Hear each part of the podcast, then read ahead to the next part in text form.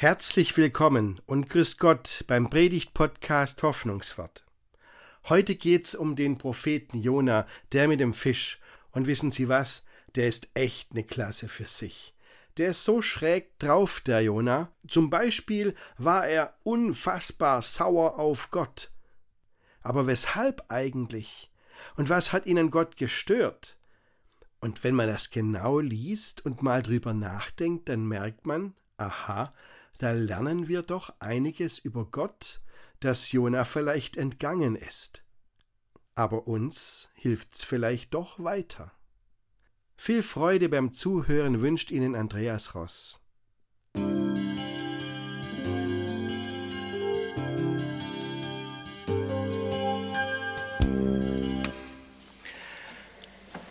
Um Jona geht es heute, den Propheten mit dem Fisch, liebe Gemeinde.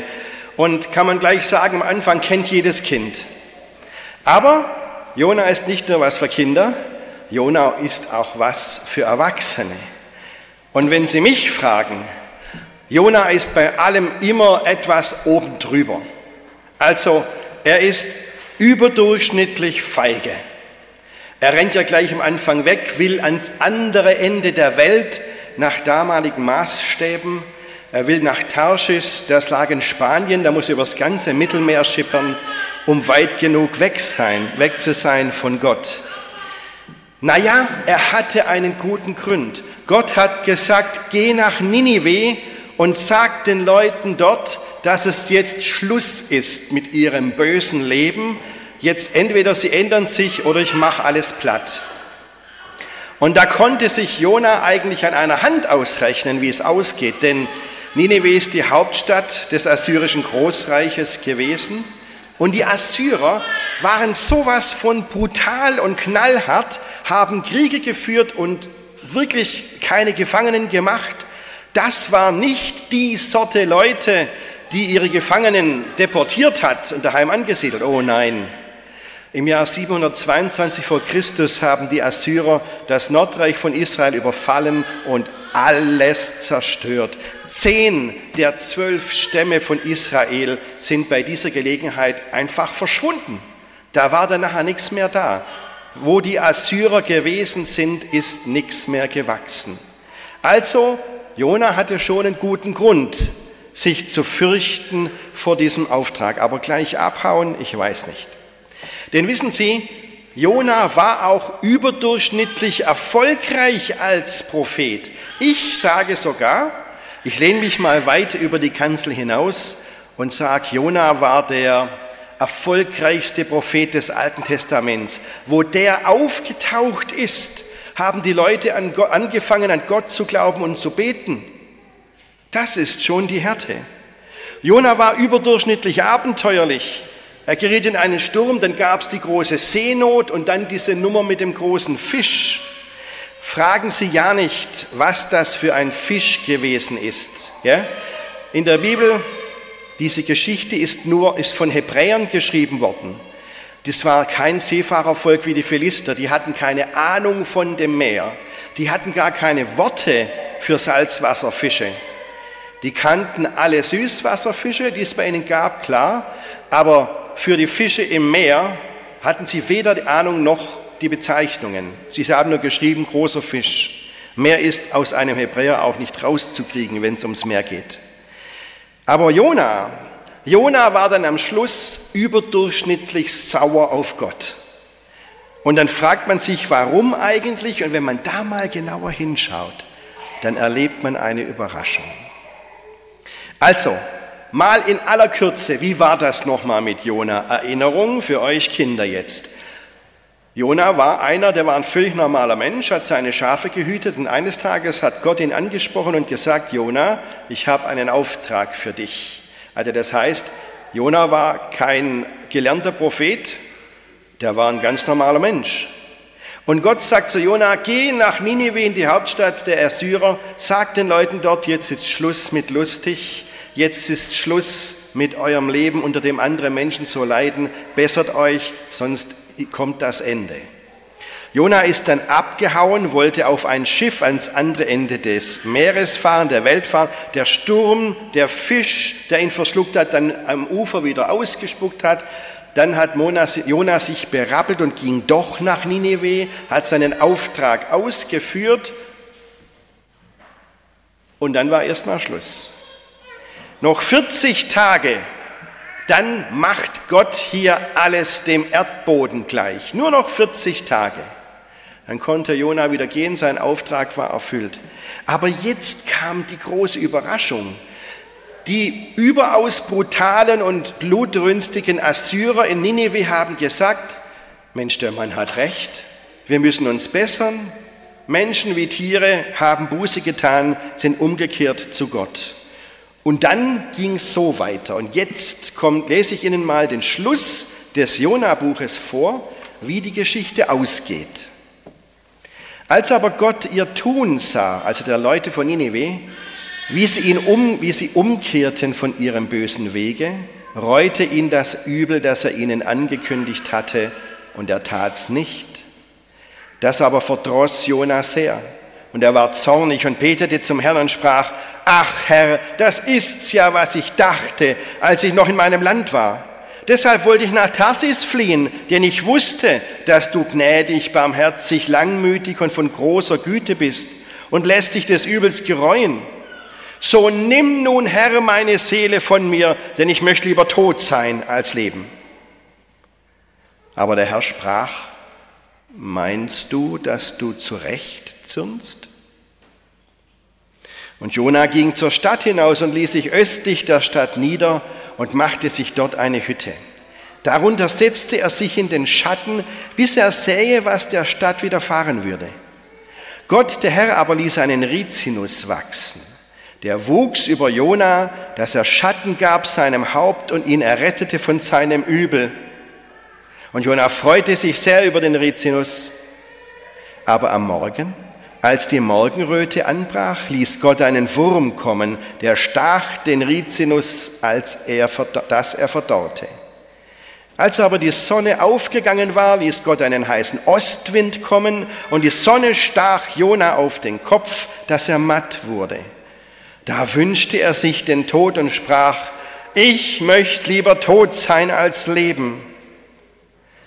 Da sprach Gott zu Jona, Meinst du, dass du mit Recht zürnst um des Rizinus Willens? Und Jona sprach, mit Recht zürn ich bis an den Tod. So. Und der Herr sprach, dich jammert der Rizinus, um den du dich nicht gemüht hast, hast ihn auch nicht aufgezogen, der in einer Nacht ward und in einer Nacht verdarb.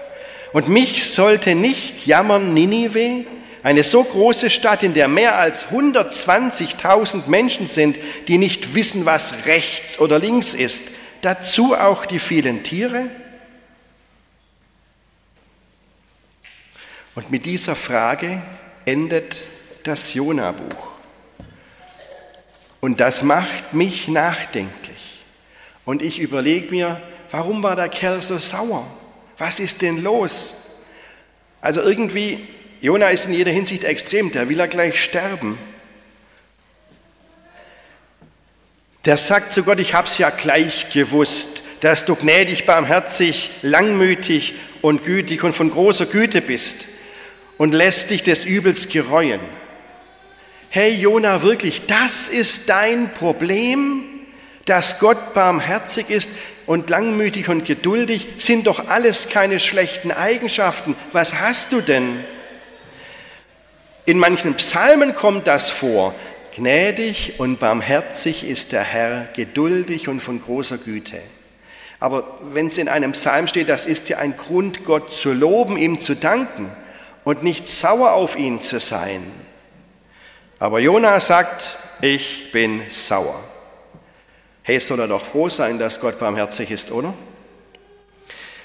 Bei uns ist es, glaube ich, anders. Wenn wir sauer auf Gott sind, dann nicht, weil Gott barmherzig ist, sondern weil wir Gott als unbarmherzig empfinden. Bei uns ist es genau andersherum als bei Jona. Meist sind wir sauer wegen des Gegenteils. Gott warum bist du nicht gnädig zu mir? Warum mache ich das durch, was ich durchmachen muss? Schau doch mal, wie mir es geht. Und dann ist man vielleicht in einer Situation, wo man krank ist oder einen kranken Menschen pflegt und zuschauen muss. Oder man sagt, Gott, du hast mir einen lieben Menschen genommen, so hat es mal ein Mann zu mir gesagt vor vielen, vielen Jahren, dessen Mutter ist gestorben und er sagte zu mir, ich kann nicht mehr an Gott glauben. Gott hat mir den wichtigsten und liebsten Menschen genommen, den ich hatte.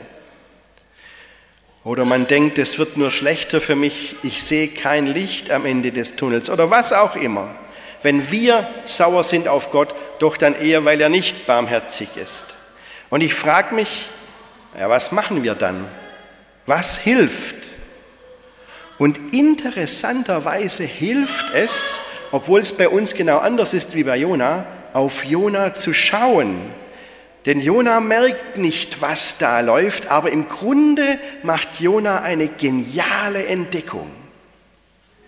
Jona hat nämlich zwei Bilder von Gott im Kopf und die kriegt er nicht zusammen. Das ist sein Problem. Jona denkt, Gott ist doch der gerechte Richter. Der, der die Assyrer für das Elend, das sie angerichtet haben, endlich mal bestraft und zur Rechenschaft zieht. Mann, das kann man doch nicht alles so laufen lassen. So viele Menschen haben unter den Assyrern gelitten, die kann man doch nicht einfach laufen lassen, da muss man doch was tun. Und Gott ist für Gerechtigkeit. Und wenn es Frieden gibt auf der Welt, dann nur einen gerechten Frieden, sonst ist es kein Friede. Das ist das eine Bild, das Jona von Gott hat, der gerechte Richter. Aber er hat auch das andere Bild von Gott im Kopf, der barmherzige Vater, ein Gott, der seine Meinung ändert. Wenn Menschen ihre Meinung ändern und zu ihm umkehren, dann sagt Gott, okay, vergessen wir die Sache, lassen wir es gut sein, dir sei vergeben. Und er bestraft die Menschen nicht, obwohl sie umkehren. Macht Gott niemals. Aber diese zwei Bilder von Gott, die kriegt der Jona einfach nicht zusammen in seinem Kopf. Das ist sein Problem. Und Gott zeigt dem Jona jetzt, wie er wirklich drauf ist. Wie macht Gott das? Also der Jona sucht sich ja ein schattiges Plätzchen mit einem guten Blick auf die seiner Meinung nach noch kommende Katastrophe. Ninive wird dem Erdboden gleichgemacht, Gott macht alles platt, da will ich einen guten Blick drauf haben. Und Gott lässt dann eine Rizinusstaude wachsen. Es ist heiß, Jona leidet unter der Sonne. Das bisschen Laubdach, das er sich gebaut hat, das hilft nicht wirklich, aber Gott lässt eine Rizinusstaude wachsen. Wissen Sie, dass hier im Jona-Buch an dieser Stelle von einer Rizinusstaude die Rede ist, ist kein Zufall. Das ist botanisches Fachwissen, das der Autor hatte. Denn die Rizinusstaude wächst in dieser Region so unfassbar schnell. Lassen Sie eine Rizinusstaude nur ein Vierteljahr wachsen, dann ist sie sechs Meter höher. Und die Herrschaften auf der Empore würden mich nicht mehr sehen, wenn hier Rizinusstauden wachsen würden. In nur einem Vierteljahr sechs Meter Höhe mit großen Blättern, das gibt wirklich Schatten. Und der wächst dann, im, also wir wissen, im Jona-Buch ist alles extrem. Gell? Der wächst in einer Nacht. Und wie reagiert Jona? Da wächst eine sechs Meter Staude hinter ihm und wenn es nur drei Meter waren, gibt gut Schatten. Gell? In einer Nacht. Und Jona so, ja, ist klar, ist halt so, ist normal. Ja, merkt er denn nicht, was hier läuft? Aber wissen Sie, vielleicht sind wir alle Jona. Merken wir denn nicht, was hier läuft? Gott tut ein Wunder extra für den Jona. Eine riesen Rizinusstaude in einer Nacht. Wie oft tut Gott ein Wunder extra, um uns zu helfen, extra für uns? Und wir merken es nicht und sagen, ja klar, ist halt so, ist normal. Nein, es ist nicht normal. Denken Sie nur an den lieben Menschen, den Gott an ihre Seite gestellt hat, dem sie so vertrauen können, der ihnen hilft und ein echtes Gegenüber ist. Das ist nicht normal. das ist ein Wunder extra für sie.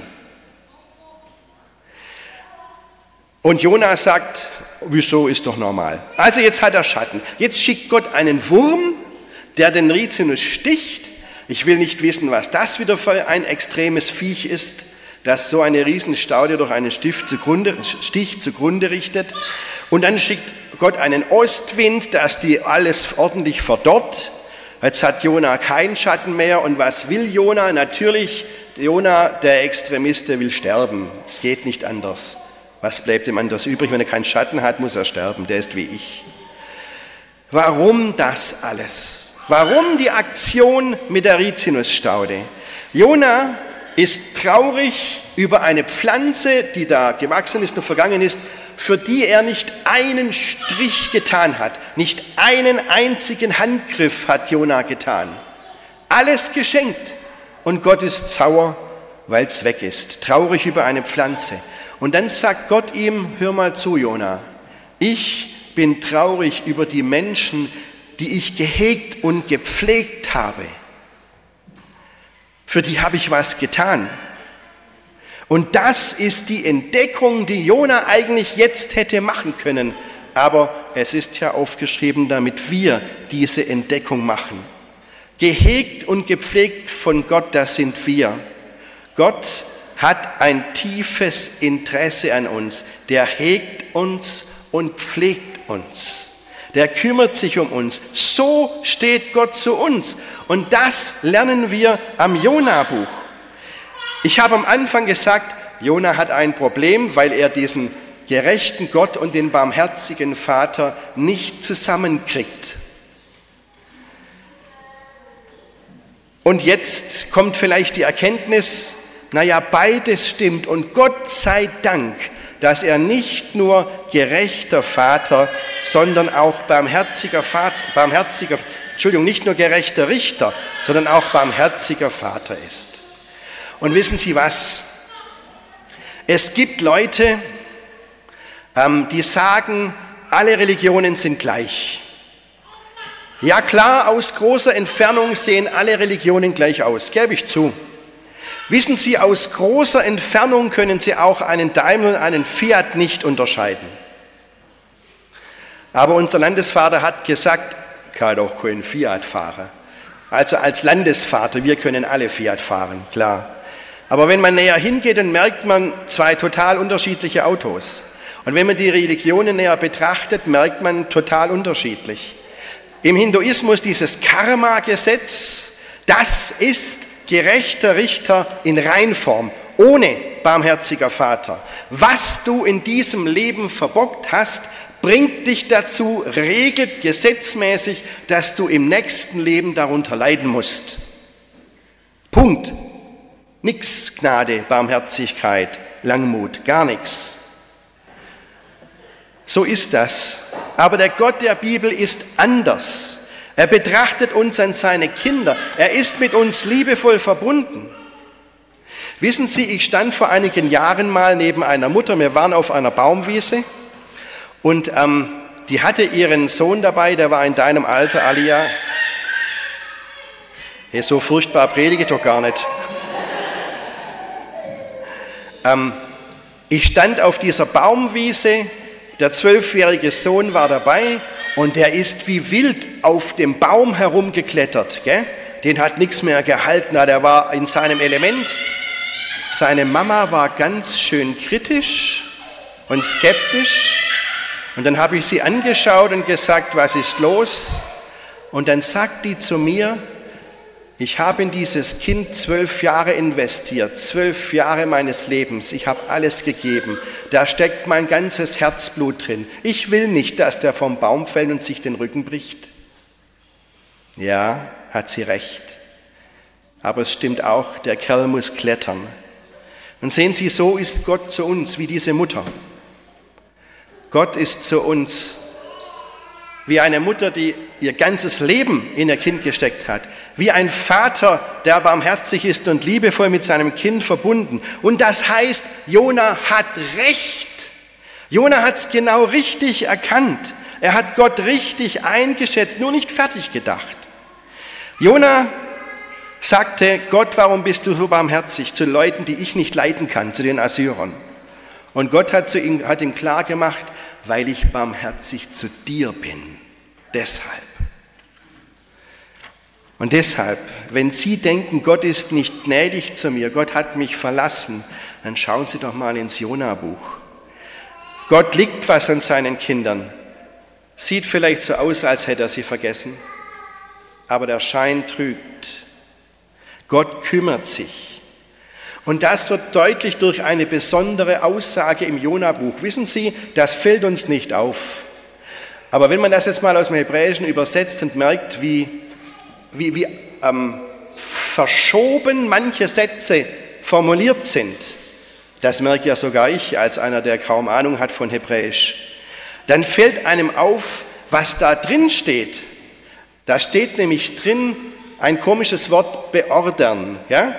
Wir sagen befehlen oder so. Gott beordert einen Fisch her, um den Jona zu retten. Gott beordert einen Rizinus, dass er wächst. Gott, also Luther übersetzt dann, ließ einen Wurm kommen, er ließ den Ostwind kommen. Nicht, da kommt ein Fisch, da wächst eine Staude, da kommt ein Wurm, da bläst ein Wind. Nein, Gott lässt kommen. Gott hat die Initiative. So ist das formuliert im Jona-Buch. Wenn man das aus dem Hebräischen übersetzt, merkt man das. Gott hat die Initiative. Also denken Sie bitte nicht, es geschieht was in meinem Leben. Da geschehen lauter Dinge, die geschehen einfach so. Nein, Gott schaut nicht weg. Gott hat die Initiative. Gott ist am Werk auch in Ihrem Leben. Er lässt es nicht einfach laufen und tut nichts. Er hat die Initiative. Ja, Gott ist ein gerechter Richter, aber er ist auch gnädig und barmherzig, geduldig und von großer Güte. Und das Allerwichtigste, Gott ist zu dir gnädig und zu dir gütig und mit dir geduldig und zeigt dir gegenüber große Güte. Das ist der Knackpunkt nicht daran zweifeln, sondern sich daran freuen. Amen.